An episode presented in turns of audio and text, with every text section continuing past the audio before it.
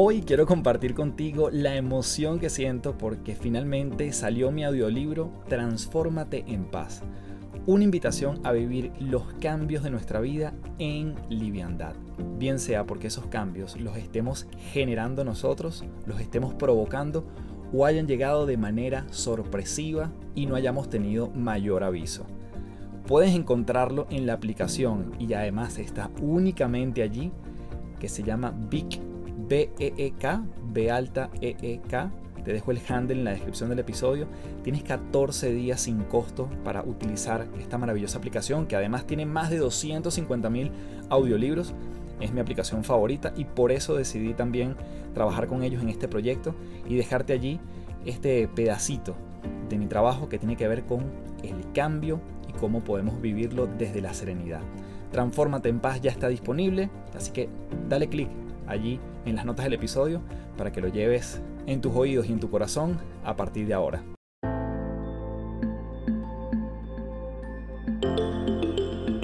Te doy la bienvenida a las tres principales, un podcast para darle rienda suelta a la curiosidad y la reflexión para elevar nuestra perspectiva a lugares insospechados. Mi nombre es Carlos Fernández y mucha gente me conoce como Café. Soy autor, conferencista internacional y te invito a transformar tu sabiduría en ejecución para vivir una vida en liviandad. Un espacio donde podemos transformarnos en paz un episodio a la vez.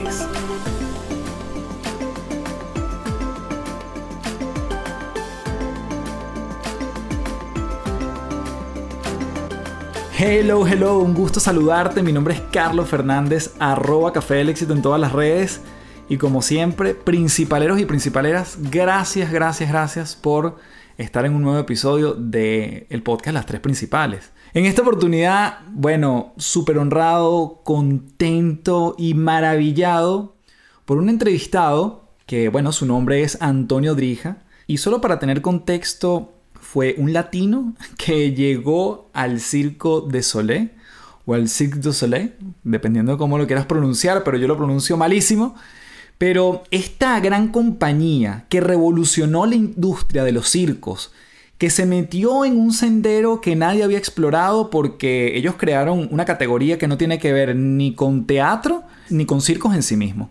Esta compañía de origen canadiense ha dado la vuelta al mundo entero y Antonio nos viene a contar cómo se vive el Cirque du Soleil desde adentro, pero no solo eso, sino cómo llega, cuáles fueron las dificultades, obstáculos, cuáles fueron las oportunidades, dónde le tocó vivir, cuántas veces le tocó audicionar para estar en este gran proyecto llamado El Circo del Sol.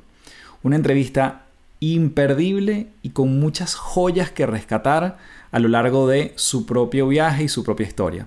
Desde ya entonces te dejo con Antonio Drija aquí en las tres principales. Bien, tenemos en las tres principales a Antonio Drija. Oye, Antonio, gracias por el tiempo, el espacio y un fuerte abrazo desde Santiago de Chile hasta Miami. ¿Cómo estás? No, por favor, chichichi, lelele. Nada, para mí es una es agradable conversar con compatriotas que estén en, en, el otro lado del mundo. Es así. Antonio, mira, yo, yo quedé fascinado con tu libro, con tu historia, y mm, obviamente nos vamos a adentrar en el mundo de tu experiencia en el, en el Cirque du Soleil, que de antemano me disculpo por no pronunciarlo correctamente, pero el Circo del Sol, yo soy muy fan del Circo del Sol de, de toda mi vida y, y, desde, desde una parte teórica, cuando empecé a dar clases en Venezuela, siempre lo utilizaba como un gran ejemplo de innovación, ¿no? De cómo, cómo generaron una disrupción en una industria que era tan tradicional como los circos, ¿no? Y bueno, cuando conocí tu historia, yo dije, oye, tenemos que hacer lo posible por tener Antonio en las tres principales. Antes de meternos en ese mundo, eh, Antonio, obviamente me gustaría preguntarte, ¿qué recuerdas de tu historia en el canal de televisión RCTV? Recuerdo una inocencia innata, era era como vivir en, un mundo de fantasía, porque apenas con, con, 15 años estar en un programa de televisión no, no se tiene como que mucha conciencia de lo que estás haciendo, simplemente disfrutar el momento y, pasarla bien, porque eso es lo que hace uno cuando tiene 15 años, sin preocuparte mucho de dónde, de dónde venía todo lo externo, como, como, como, como el, pasaje, como, como la comida, como los viáticos, ¿no? de verdad que no era una preocupación nada, nada, nada lo externo, simplemente era disfrutar el momento y, y como decía el mismo programa donde yo trabajaba, que era Viva la Juventud, yo vivía la juventud a, lo máximo y, eso era simplemente un, placer, un, pasar por esa vía sin tener que defenderla.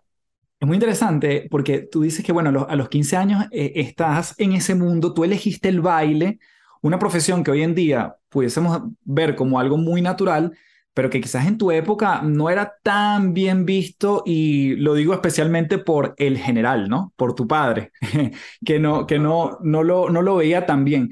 Cuéntame un poquito cómo entras en RCTV, cómo te involucras con el mundo del baile y cómo surfeabas los regaños quizás o castigos de tu padre por estar metido en algo que a él no le, no le hacía tanto sentido. Bueno, este, estaré, eh, o sea, en, el circo de, esa parte de mi vida, porque realmente era un circo, era vivir eh, en, el closet artístico, porque simplemente era mi mamá y mi hermana quienes sabían que yo bailaba en ese programa de televisión. Entonces, era, era casi, era como, como vivir el miedo de una forma excitante, porque yo sabía que de alguna forma mi padre no veía el canal de televisión porque mi hermana y mi mamá se encargaban de apagarlo ese día, esa hora. Y por el otro lado, la emoción de que mis vecinos me vieran, de que mis amigos me vieran, de que, de, que simplemente eh, me gustaba de una forma, era, era como elevarme a, una pasión única, de verdad. No, no, o sea, a veces me cuesta eh, describirlo con, palabras, aunque, aunque me, me, gusta hablar mucho, pero eh, eh, en ese sentido era como, como un niño jugando. Era como un niño jugando a, querer bailar y que fuera respetado, aunque yo sabía que por alguna ente, sobre todo por la parte de, de, mi padre, estaba muy mal visto ser artista, punto. No importa el género. ¿Y cómo fuiste em, navegando esas aguas turbulentas cuando llegabas a casa y tu papá, por lo que entiendo y por lo que cuentas en tu libro, sí a veces te veía en televisión, tu mamá y tu hermana le hacían un pequeño engaño y le decían, no, estas son unas competencias colegiales. Y él decía, bueno, pero ¿cómo es posible que todos los miércoles compita y gane? Entonces, ¿cómo, era ese, ese proceso de ocultarlo, de quizás conversar con él? ¿Cómo fue esa relación o, qué te llevas tú después más adelante como padre de tu relación con el tuyo? Bueno, lo más difícil era quizás los comentarios que mi padre recibía por parte de sus amigos este, machistas. Tu hijo está bailando en televisión. Mm. Entonces había esa duda. Entonces, eh, eh, como que le cargaban a mi padre un poco, el, eh, le, llenaban un poco el veneno que él de por sí ya tenía en, su mínimo, se lo llevaban al máximo. Y entonces ahí es cuando venían los ataques de, de, rabia de mi padre contra mí, simplemente porque, porque estaba en, la televisión. Y hubo momentos que, que él paralelamente eh, disfrazaba esa rabia y me daba una paliza, pero pero no era precisamente por eso, pero eh, el, eso era la excusa para darme una paliza X. Entonces, claro, claro, porque el artista, porque esto, porque lo otro, hasta que, bueno, que yo decidí irme de la casa. ¿Cómo, fue ese proceso que decides un día también irte a un, a un anexo, entiendo, en Sabana Grande, en Caracas, Venezuela? Sí, eh, eh, y apenas tenía, que 17 años, yo tenía dos años ya bailando en Viva la Juventud y tenía unos cuantos ahorros. Y entonces, nada, decidí por, por, una discusión con mi papá, yo le dije, bueno, yo me voy de aquí. Porque aparte que no había mucha, mi papá eh, eh, era analfabeta en español, eh, solamente escribía en árabe y su lenguaje era como esos árabes que eran mitad español, mitad árabe, y, y, a veces me costaba entenderme con él inclusive.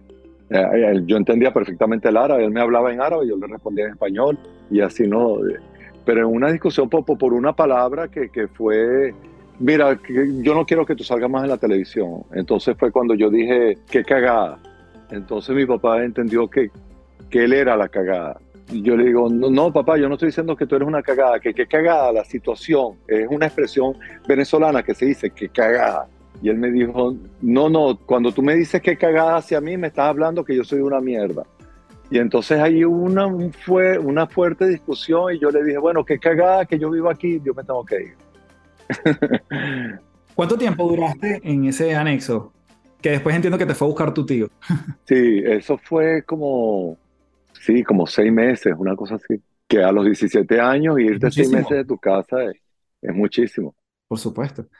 Y en ese momento todavía seguías trabajando como parte de, en, tu parte de bailarín y entonces con eso podías cubrir tus, tus gastos.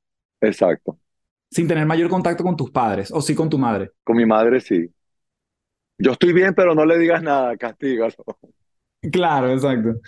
¿Y, ¿Y, cómo fue evolucionando esa, esa historia? ¿Cómo fuiste llevando la batuta de tu vida hasta que, bueno, eventualmente también entiendo que, que decides emprender otros rumbos, ¿no? Al norte, pero vuelves a tu casa después de esos seis meses, sigue esas incomodidades con tu papá. Cuéntame un poquito esa evolución de, de la historia.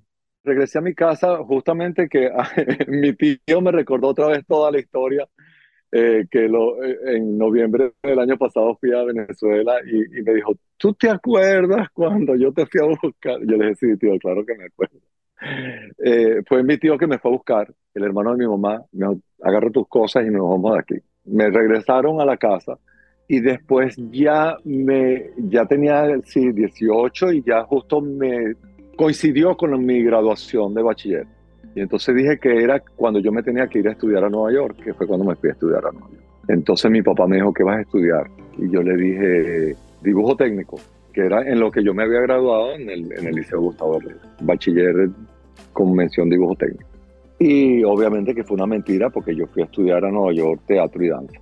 Y hubo un tío que me dijo, yo te puedo ayudar, yo te puedo pasar una mensualidad. Y mi papá me dijo, si vas a estudiar eso que estás pensando, no te voy a mandar ni un centavo. Y así fue, no me mandó ningún centavo. Al cabo de, nada, de, de los dos años que viví en Nueva York, yo me regresé. Y ahí hicimos un, un musical que se llamó Concierto Movimiento. Eh, ahí bailaba y actuaba. Y mi hermana obligó a mi papá que fuera a verme una de las funciones, pero obligado, o sea, porque mi, mi hermana era la, consentida de la casa y le dijo, bueno, si tú no vas, yo entonces yo me pongo brava contigo. Mi papá fue a regañadiente, imagínate el, el, el, viejo gruñón sentado mirando, y cuando terminó la función, él fue atrás en el camerino y me dijo, wow, yo no sabía que tú sabías hacer todo eso. Claro, porque ese día yo bailé como un ángel. si tenía que saltar aquí, yo saltaba aquí. O sea, ese día me esmeré, eh, un, un sobreesfuerzo para, para, para, para lucirme, para demostrarle de que estaba hecho yo. Y de ahí en adelante la, la relación cambió. Eso te iba a preguntar, justamente, eso fue un punto de quiebre en, la relación entre ustedes. Él vio tu pasión en acción y ya fue distinto. Yo no sabía que tú sabías hacer todo eso. ¿Dónde lo aprendiste? Le dije, en Nueva York.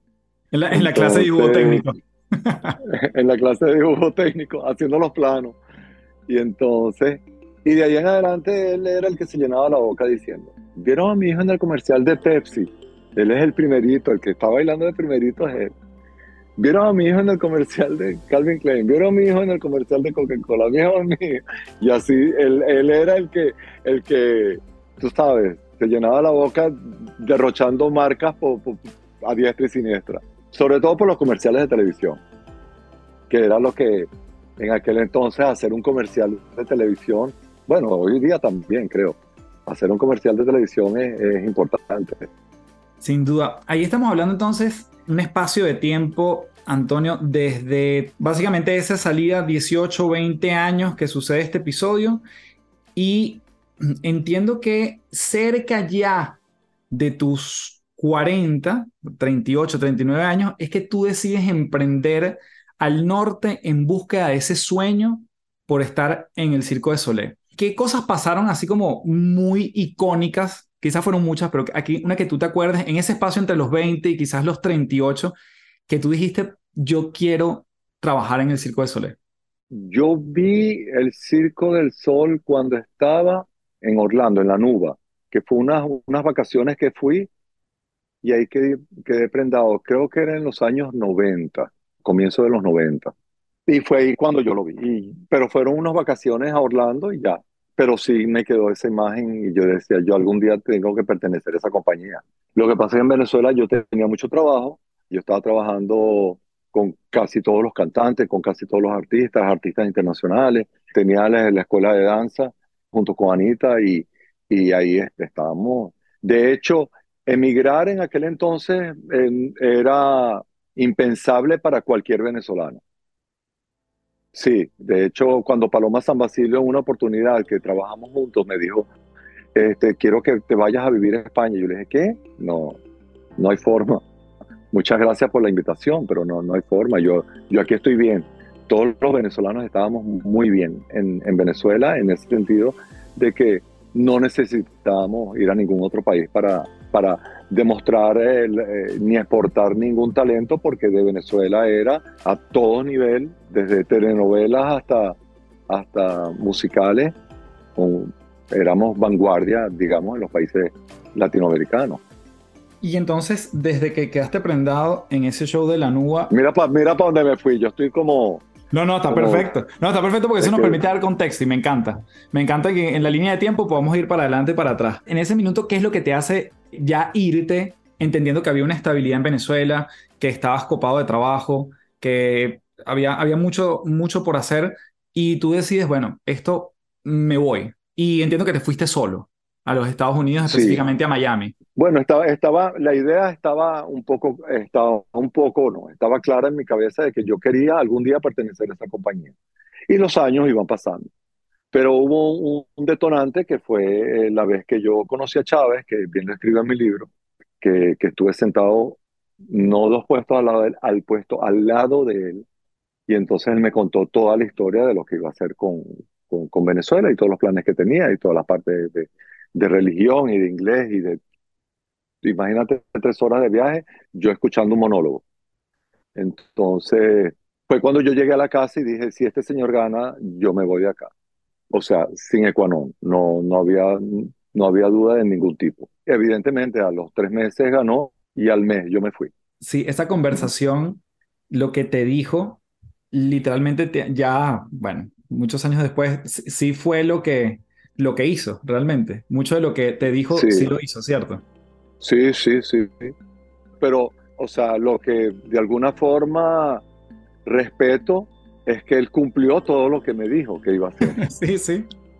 O sea, él, él, él me dijo todo, todo, todo, todo, todo. Y yo lo recuerdo porque era una persona emblemática en aquel momento y había pasado lo del golpe y todo lo demás y era como un, un impacto. Es como si te sentaras, como si te sentaras tú al lado de Donald Trump en este momento en un avión y él te contara muchas cosas.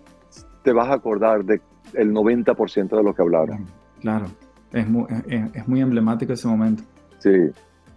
Y, entonces, bueno, pero sí, me, decidí irme y, pero es que todo se dio así como que muy fácil, muy, muy fácil en el sentido que Carlos Mata justo me había llamado un mes antes de que yo partiera a Miami y me dijo, voy a abrir una escuela y necesito un profesor bilingüe que dé clases de, de teatro danza en inglés y en español. Y se me ocurre, no se me ocurre otra persona sino tú, y yo le dije, perfecto, ahí estoy anotado. Estando casado y con dos hijos ya en ese momento, em, la, la, separación allí, el irte tú solo, ¿cómo lo, lo vivieron como familia? como la separación que han vivido en más de 5 millones de venezolanos hoy día, que primero arranca un miembro de la familia o, y es doloroso porque mis hijos no se podían venir porque ellos estaban todavía estudiando bachillerato. Entonces no podía troncar e, e, esa parte de ellos. Tenía que, ellos tenían que terminar el bachillerato, era una decisión tomada por todos. Y con Anita, bueno, este, al margen de que estábamos casados, había unos si bemoles que no, todavía no estaban funcionando como pareja, que luego ya le dimos a, amplia a, eso, ¿no? Que de alguna forma fue como un como una aspirina en la separación para, para saber que la pareja iba a funcionar o no. O sea que todo, todo, todo, todo sucedió porque tenía que, que ser. Y, tú cuentas en tu libro, bueno, obviamente eh, a veces vamos un poco más acelerados en la historia, pero llegas a un... El primer lugar que llegas es un garaje, que tú le llamabas el hueco. El hueco. El hueco. Descríbenos ese lugar, porfa, para llevar a la audiencia hacia, hacia allá y cómo vivías en ese momento con unos, unos recursos bastante limitados, pues. El hueco era una puertica mínima y con una Santa María muy grande. Pero la Santa María era lo que le daba luz al donde yo vivía. O sea, donde yo vivía, te estoy diciendo, un stand, un pequeño armario con la comida básica para comer en frío, o sea, en frío digo, al, al, al, momento, porque no tenía nevera, y, y una cama. Lo que, lo que cabe en el espacio de un garaje, un garaje pequeño. Y al cerrar la Santa María, ya eso se volvía la, la boca del lobo un, un, hueco, realmente era un hueco. Y me llama la atención que decías que, que no, no, había baño ni siquiera. No, no había baño. Es justo el baño que yo te, utilizaba frente a la academia, eh, frente al, al, hueco que era la academia de, de Gaby Rivero y Carlos Mato y Kiko Ricote. ¿Qué te hablabas en ese momento? ¿Cuál era tu narrativa en la cabeza viniendo de una situación de mucha, vamos a llamarlo, de mucha estabilidad, a estar en el hueco que el hueco además tiene todas las metáforas posibles que uno le pueda, le, pueda dar, ¿no? Pero, pero ¿qué te repetías en la cabeza? ¿Qué te permitía seguir adelante? ¿Cuál era tu mindset en ese entonces? Eh, si estoy aquí es porque puedo, no abandones. Era como una, un, una, un, constante. Si estoy aquí es porque puedo. Si estoy aquí, si llegué hasta aquí es porque puedo. Y si puedo, puedo 10 metros más, puedo 100 metros más, puedo un kilómetro más. Entonces yo decía, eh, esa era una constante que, que me repetía en la mente. Si estoy aquí, es porque puedo. Si Dios me puso hasta aquí y me está poniendo todas estas pruebas y paso esta, es que voy a pasar otra, y así otra y otra y otra. Pero yo puedo. Yo no, no, no sé de dónde sacaba de verdad la entereza, porque, porque no tenía nada de lo que tenía en Venezuela. Absolutamente nada ni la comida, ni el auto, ni, la, ni el confort en, una casa, ni mis hijos. No tenía ningún medio de transporte sino una bicicleta. Pero Carlos no tenía absolutamente nada. O sea, no, no había razones como para, para decir, tú puedes, sigue adelante. Y eso es lo que me, me, me, llama más la atención. Justamente lo único que te puede acompañar ahí es tu psique, o sea, tus propios pensamientos en ese entonces. O sea, porque de lo material, digamos, no te puedes agarrar, de los afectos quizás tampoco te puedes agarrar, aunque quizás fuiste haciendo algunos por allí. ¿En qué momento llega, llegas a, ya formalmente aplicar al, al Circo del Sol?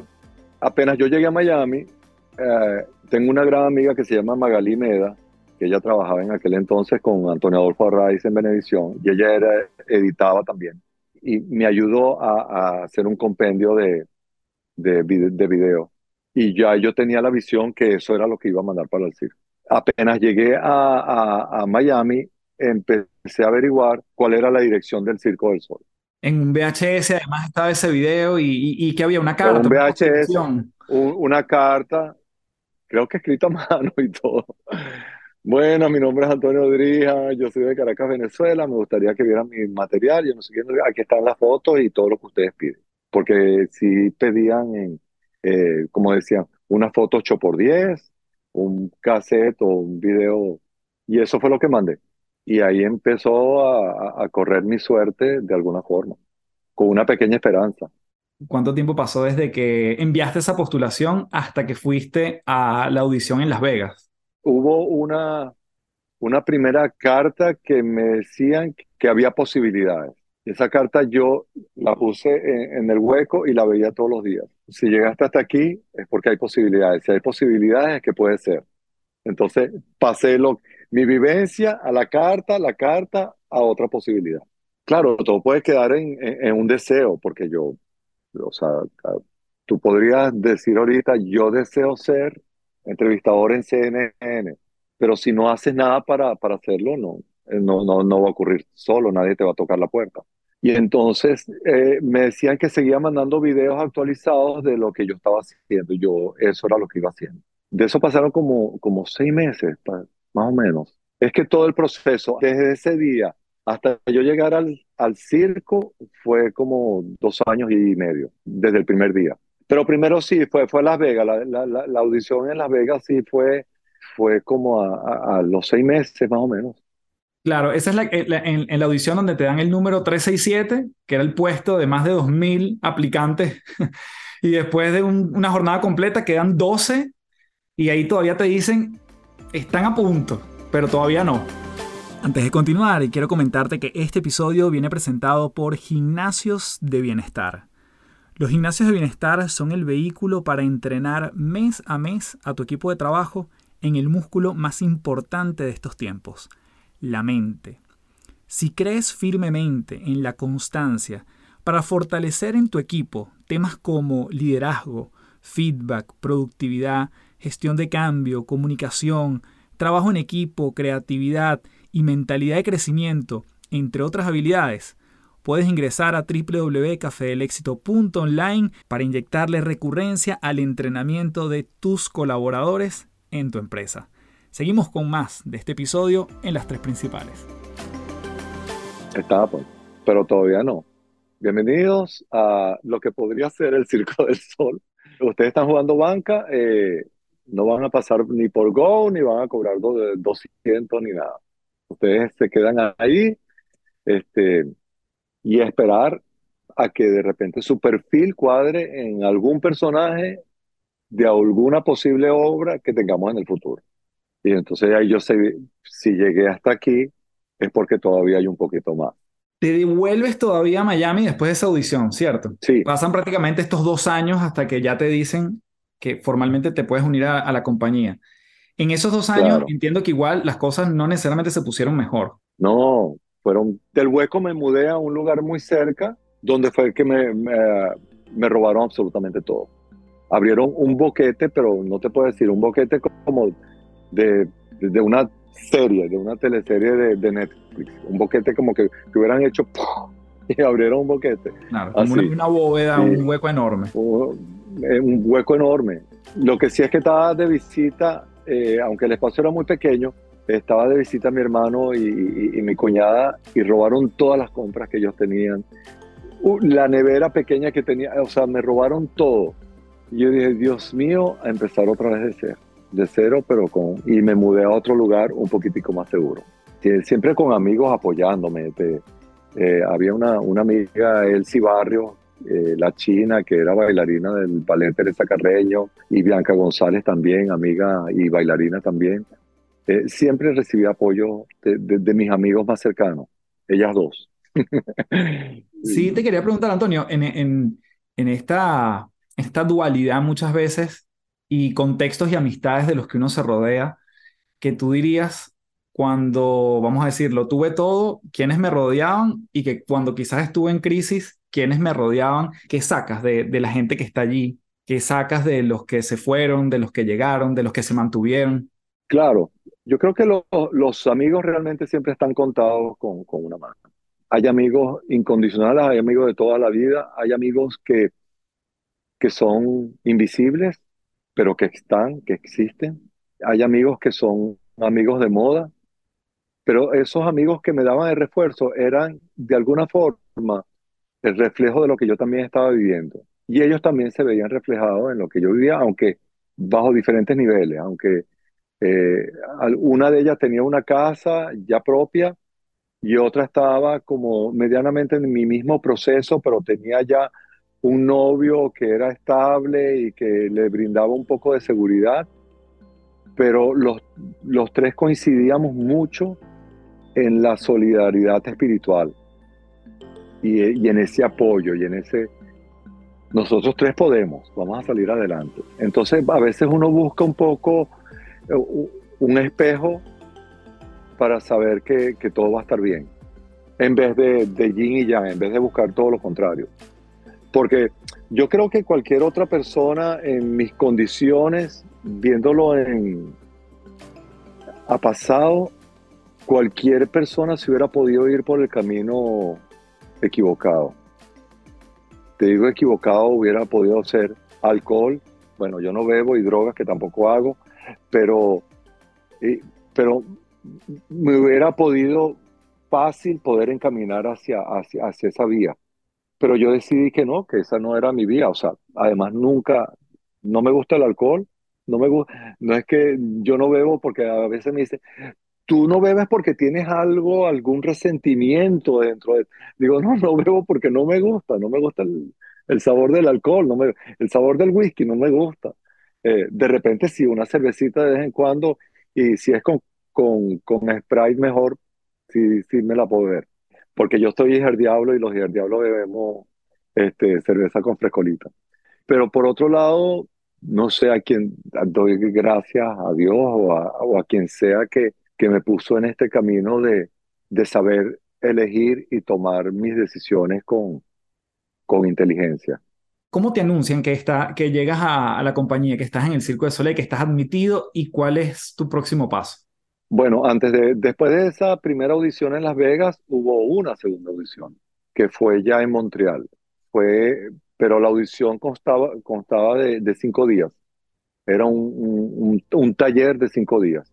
Ahí sí éramos un, grupo limitado de, de, personas. Creo que éramos algo así como 100, 80. Y sí, durante esa semana también iban eliminando, como en los concursos de baile. Y ahí quedamos como 40. Y ahí nos dijeron otra vez, váyanse para su casa, los volveremos a llamar.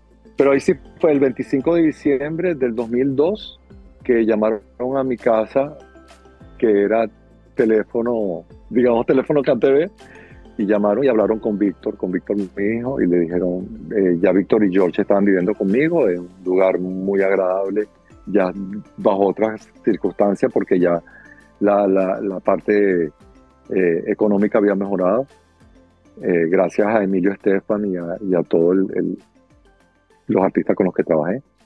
Ya Don Francisco del Sábado Gigante y mucha gente a, la que les agradezco infinitamente las oportunidades que me dieron en, aquel entonces. Pero eh, en ese momento sí llaman y dicen, mira Víctor, este, queremos hablar con tu papá. No, él no está. Bueno, dígale que hoy 25 de diciembre este, tenemos su regalo de Navidad que está aceptado para el Circo del Sur. ¿Y tu hijo te da ese mensaje? Así. Sí, sí. Él me llamó por el, por, por, el celular, que era, en aquel entonces el celular era la chicharrita que, que se abría el... De tapita.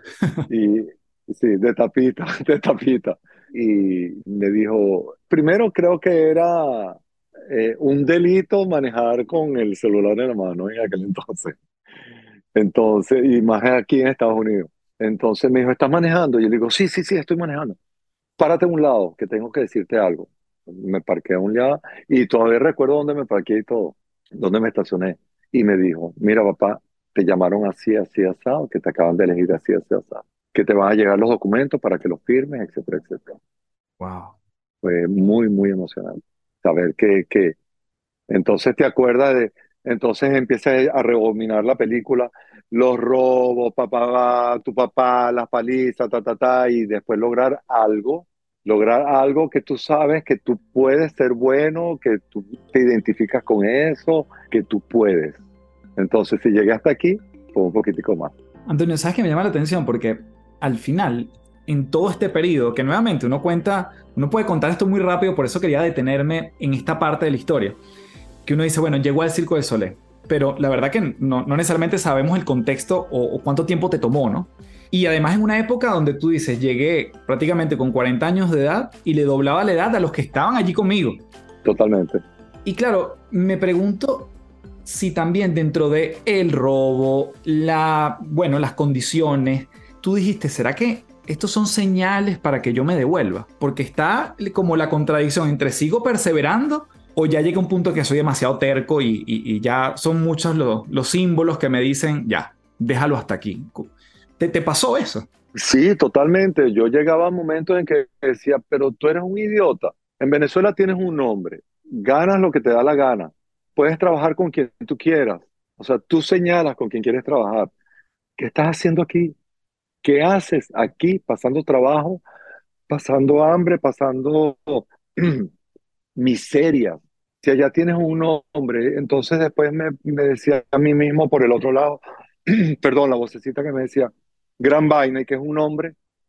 Un nombre es el nombre que te vas haciendo formándote en el camino. Eso es un nombre. Vamos, chicos, no seas pendejo, sigue para allá. Entonces fue, eh, o sea, era una, sí, era. Y además siendo Géminis más aún. Claro. ¿Te acuerdas de tu primer día en, en, en el Circo de Soleil? Claro, ¿Cómo fue? claro. Fue entrar a Disneyland y, y ver a, a, a Mickey, a Pluto, a Pinocho. O sea, fue entrar y ver primero el espacio, la sede de Montreal, es algo que, que, que, que se te cae la dentadura. Y segundo, encontrarme con las personas y decir, hola, mucho gusto, ¿de dónde eres? Hola, mucho gusto, ¿de dónde eres? Por los acentos. Entonces, eh, eh, yo soy de Senegal, yo soy de Brasil, yo soy de México, yo soy de Francia, yo soy de Ucrania, yo soy de Rusia. Y entonces era, yo soy de Venezuela. Venezuela, ¿dónde queda eso? O sea, imagínate tú. Y fue ese primer encuentro, esa, esa mezcolanza y esa, fue una ONU, una ONU artística donde todos llegamos al lugar porque de ahí nos tenían que dar el tour de bienvenida con toda la explicación pertinente, un tour que duraba todo un día. O sea, una primera parte de, de la mañana, hora de almuerzo, y después seguir con la parte logística, la parte de firme, la parte de recursos humanos y todo lo demás. Pero era, este es el salón tal, aquí se va a hacer esto, para que todo el mundo estuviera ubicado más o menos en el espacio, porque ahí te podrías perder fácil. Normalmente te contratan, esto es de muy, algo muy interno, pero normalmente te contratan para un espectáculo de los que ellos van a hacer o pudiesen insertarte en cualquiera. Tú te preparas para cualquiera. Ellos o me para- con- no, ellos contrataron a todo este elenco para un espectáculo en particular. Humanity, que era el, el- el lado ah, animal del, del humano, o el zoológico humano, porque era el comportamiento de los humanos de forma animal a través del, de la sensualidad y la sexualidad. Entonces había mucho material para explorar.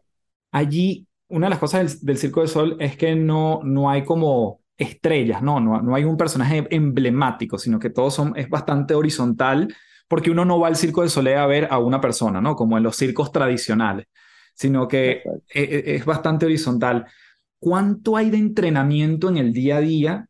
Y te pregunto, si tu especialidad era el baile, ¿sigues en el mundo del baile o te toca hacer otro tipo de, vamos a decir, acrobacias? eh, te toca fortalecer otras partes del cuerpo. ¿Cómo, cómo es esa parte de lo que venías haciendo versus lo que te toca hacer ahora?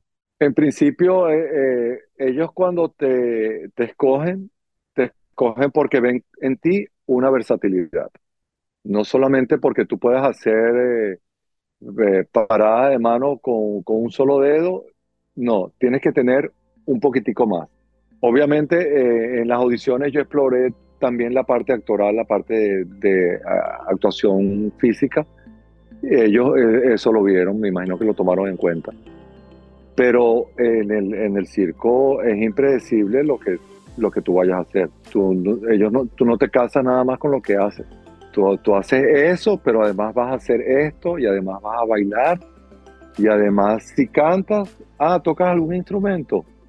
O sea, no es que te quedas ahí. O sea, tú puedes hacer tu acto y ser principal en tu acto, pero después te toca ir allá atrás y hacer coro del acto de la otra persona que está, que viene eh, a- al siguiente. Pero el proceso de creación es una cosa loquísima, Carlos. Eso son 10 horas de entrenamiento al día, de lunes a sábado, con un día de descanso, y, y eso dura nueve meses, el proceso de creación.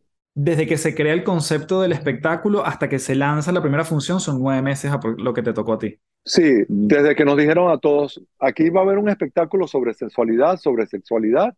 Esta era la palabra preferida de ellos, que nosotros siempre la tomamos después como un juego ah, o chiste interno. Propóngame algo. Y en ese proponer, imagínate todo lo que puedes proponer. Yo propuse de todo, o sea, desde jugar perinola estando parado mientras otro hacía un acto, yo jugaba perinola. O sea, yo no te estoy bromeando. Entonces éramos como conejillos de India, como ratas en un laboratorio, eh, donde se exploraban 10 horas al día de ideas que podían ser aprobadas o rechazadas por los directores. Que los directores no eran otra cosa sino una guía. De decirte, sí, está bien por ahí. El espectáculo nace de los mismos, vamos a decir, del mismo staff de, de personas que lo hacen posible. En este en particular, sí.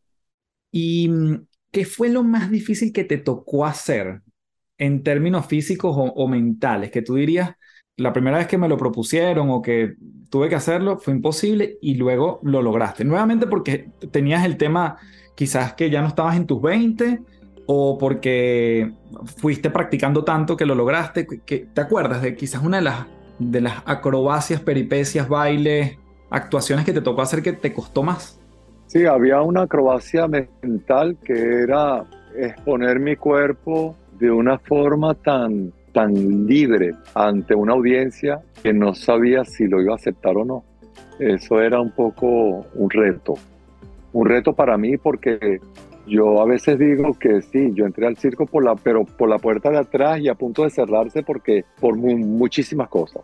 Por mi edad, uno, y la otra, porque todo el mundo tenía un, algo establecido como, como artista. Y yo era un itinerante, un... Antonio tiene talento, pero no sabemos dónde lo vamos a meter.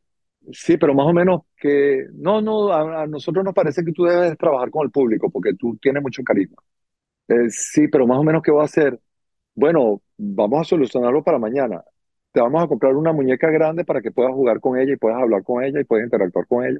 Ajá, y voy a estar nueve meses hablando con una muñeca. Bueno, bueno, sí, ese es el proceso creativo. Ajá, ¿y qué otra cosa voy a hacer? No sabemos, Antonio, qué vamos a hacer contigo, pero algo vamos a hacer contigo. proponme. proponme algo, proponme algo. Miren, pero es que yo quiero, pero es que yo quiero, pero es que yo quiero hacer un tango al revés, con el techo arriba, colgado en un arnés. Hasta que fue el día del estreno donde yo pude mostrar quién era. Increíble. Por eso te digo, para mí fue entonces otra casi, vez. Casi nueve meses de audiciones otra vez. Sí, básicamente, y fue como otra vez, bueno, si estoy aquí, otra vez volviendo, si he llegado hasta aquí es porque puedo un poquito más. No abandones, no, no decaigas, no resistas, tú puedes, tú eres talentoso, tú eres valioso, claro que puedes, vamos, va, vamos, ¿me entiendes? Y fue el día del estreno donde, donde el director llegó y me dijo, wow, mira que ahorita es que me cae el 20. El director llegó y me dijo básicamente lo que me dijo mi papá. Lo que te dijo tu papá cuando te vio en esa obra de teatro, claro, no sabía que tú podías hacer esto. El director me agarró, pero me agarró así por los hombros y me dijo, me hiciste brillar. Y yo le digo, no, tú me hiciste brillar. Porque de alguna forma me empujaste, me empujaste y sacaste lo mejor de mí. Aunque fuese como guía y aunque todo viniese de mí. Pero tú me empujaste hacia ese camino eh, o a ese barranco eh, o a ese, hacia ese abismo que no sabía que me, dónde me iba a encontrar. Y resulta que en el abismo había un trampolín. Al mejor estilo de, de un circo.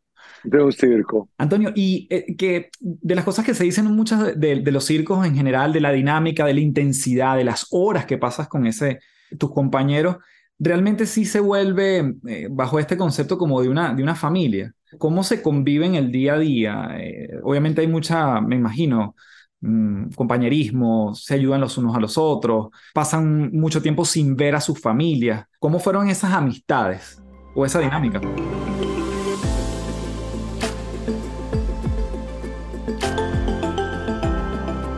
Sí, evidentemente, el común denominador es la, la soledad y la ausencia de familia. Y entonces eso te une te une y te vincula.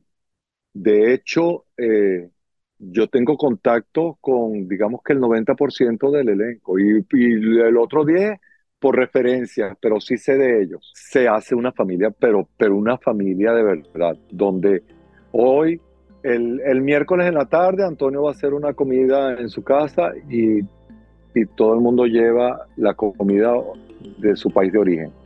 Mm y va la, va la de Senegal, va el de Brasil, el de Rusia. La del Senegal dice cómo se comen las cosas, no usen el tenedor, te usa el pollo con el, el, arroz y haces una bolita así y te la comes así te tienes que chupar los dedos. O sea, ¿me entiendes? O sea, eh, tradiciones y cultura es como si yo, como si yo viera a alguien picando una arepa con un cuchillo. ¡No! Eso se come así. Claro, exacto. no con cubierto, sino con la mano, claramente. No, no, no con cubierto. Y, y, era, te estoy hablando desde Montreal, desde el, desde el proceso de, de gestación de, del show. Y sí, se hace, hace un vínculo único, donde se refleja en el escenario. Se refleja porque ahí pasaba de todo dentro del escenario, donde yo con, con un guiño del ojo o con una mirada, ya tú sabías qué estaba pasando o qué iba a pasar. Eso como es, esas miradas que te daba tu papá antes cuando había visita en la casa y que te decía vete para el cuarto, igualito. Que nada más era un, sutil, como que, y ya tú, buenas noches, hasta luego, me voy. Así era.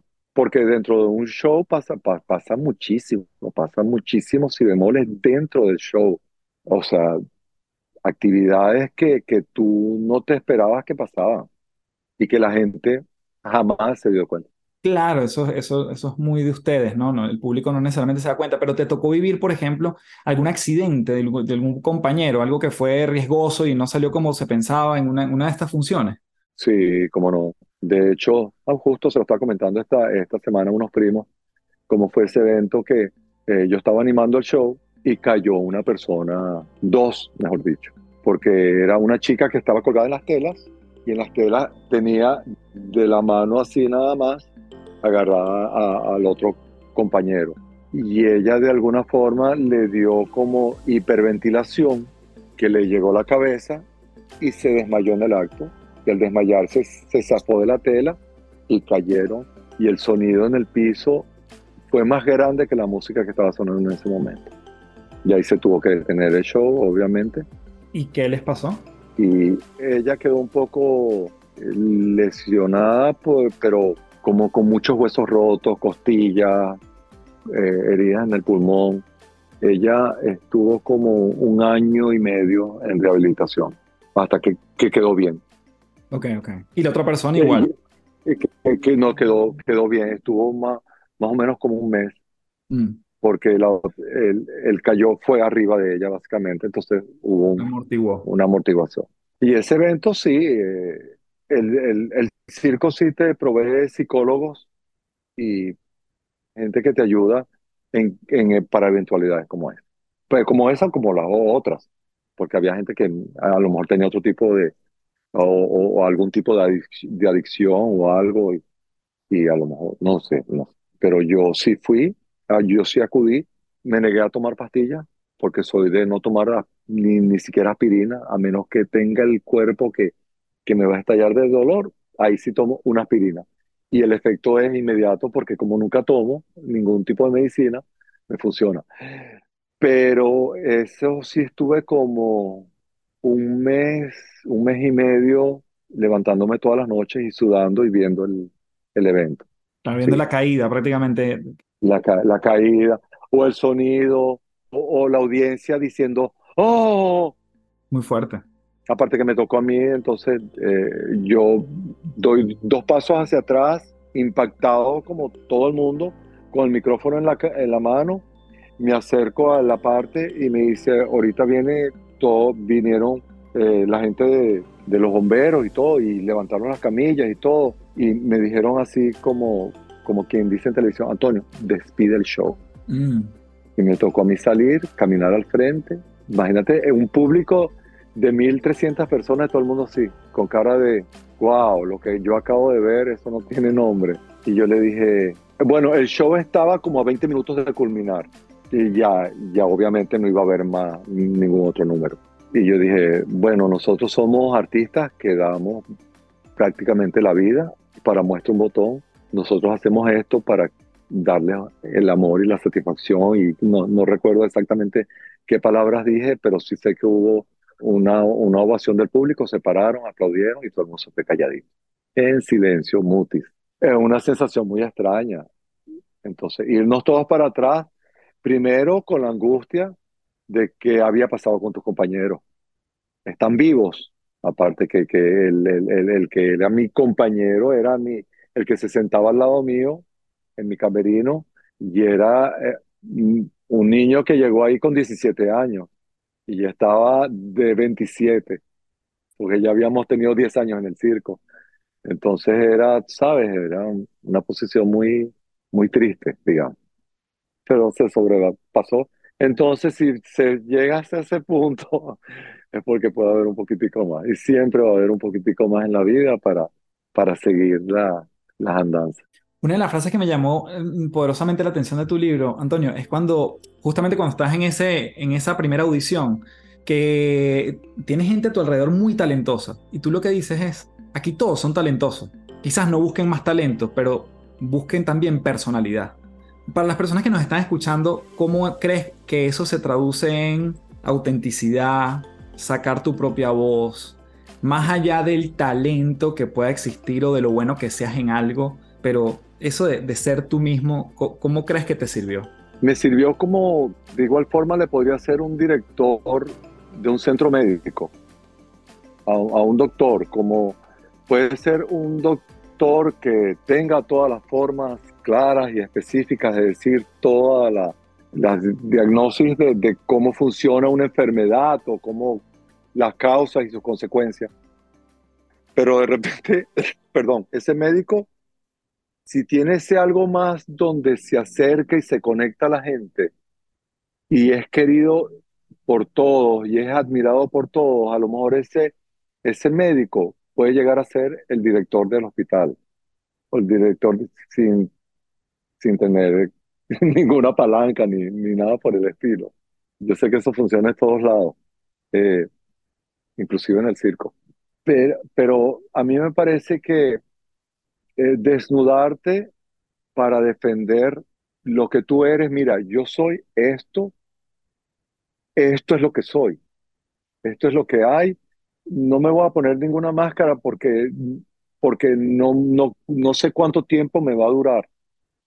Porque no puedo andar así todo el día. De repente tengo que utilizar la mano izquierda. Entonces ahora, entonces no puedo andar con una máscara todo el día. Eh, o pretendiendo ser lo que no es. Por eso es que a mí me encantaba cuando conocí eh, al elenco y la villana fue la villana desde el principio. Esa acróbata rusa con aquel temperamento y sin filtros en decir las cosas, pero hasta con groserías. Yo decía, me encanta ella, porque ella es de verdad oye, mira, yo quiero ser tu amigo. ¿Por qué quieres ser mi amigo? Porque tú eres de verdad, porque tú eres auténtica. Y así como iba con el yin, iba con el yang. Y, fíjate que abrirme de, de esa forma también me ganó el respeto de todos mis compañeros, en que me pedían consejos, claro, también por la edad, uno, y en que todos este, de alguna forma me llevaron a un sitial ante los jefes de, poner, de ponerme como capitán del elenco. Ellos quisieron por muchos años que yo fuese la voz de ellos. Y, y en este caso la compañía querían que yo fuera el filtro para poder hablar con los artistas. Entonces fue una etapa también muy, muy bonita donde aprendí mucho, donde era eh, estaba en el medio, era realmente el filtro entre los artistas y los jefes y, del, y viceversa, de los jefes a, los artistas. Pero es eso, era que yo era auténtico, yo a mí no me importaba, eh, es que yo escribía eh, notas de positivismo en la pizarra. Cuando estábamos pasando un momento muy mal, que todo el grupo se iba a casa cabizbajo porque el director había destrozado la obra de arriba abajo y había dicho que nadie servía ni un céntimo, yo agarraba y ponía una frase optimista y me llamaban unos y me decían, tú eres chupamedia, ¿para qué vas a estar escribiendo nada en la pizarra? Deja que cada quien se levante su ánimo como le dé la gana. Yo le decía no, porque somos un equipo. Y para mí un éxito no es una sola persona, es un equipo. Y siempre como tenía esa filosofía de trabajar en equipo y de ser unificado, eso me llevó después a hacer lo que fui durante muchos años después en el, en el mismo circo, que era el capitán del elenco y después coreógrafo de, del Nevada Ballet con el Circo del Sol, donde yo fui el único eh, representante donde me dijeron, mira, hay una posibilidad de que los coreógrafos, mira, tú estando dentro del circo, Carlos, si tú querías hacer otra cosa, tenías que audicionar. Claro, ok, ok, ok, claro. Sí, es siempre una audición tras otra. O sea, ganarse un puesto es sumamente difícil, eh, obviamente. A mí me dijeron, mira, este, nosotros, tú estás haciendo el papel de Gigo, lo queremos que hagas señorita uh, extravaganza, pero tienes que audicionar. Mira, va a haber un festival de coreógrafos con el Circo del Sol, que se va a mezclar el Ballet de Nevada, el Ballet de Las Vegas, eh, con el Circo del Sol.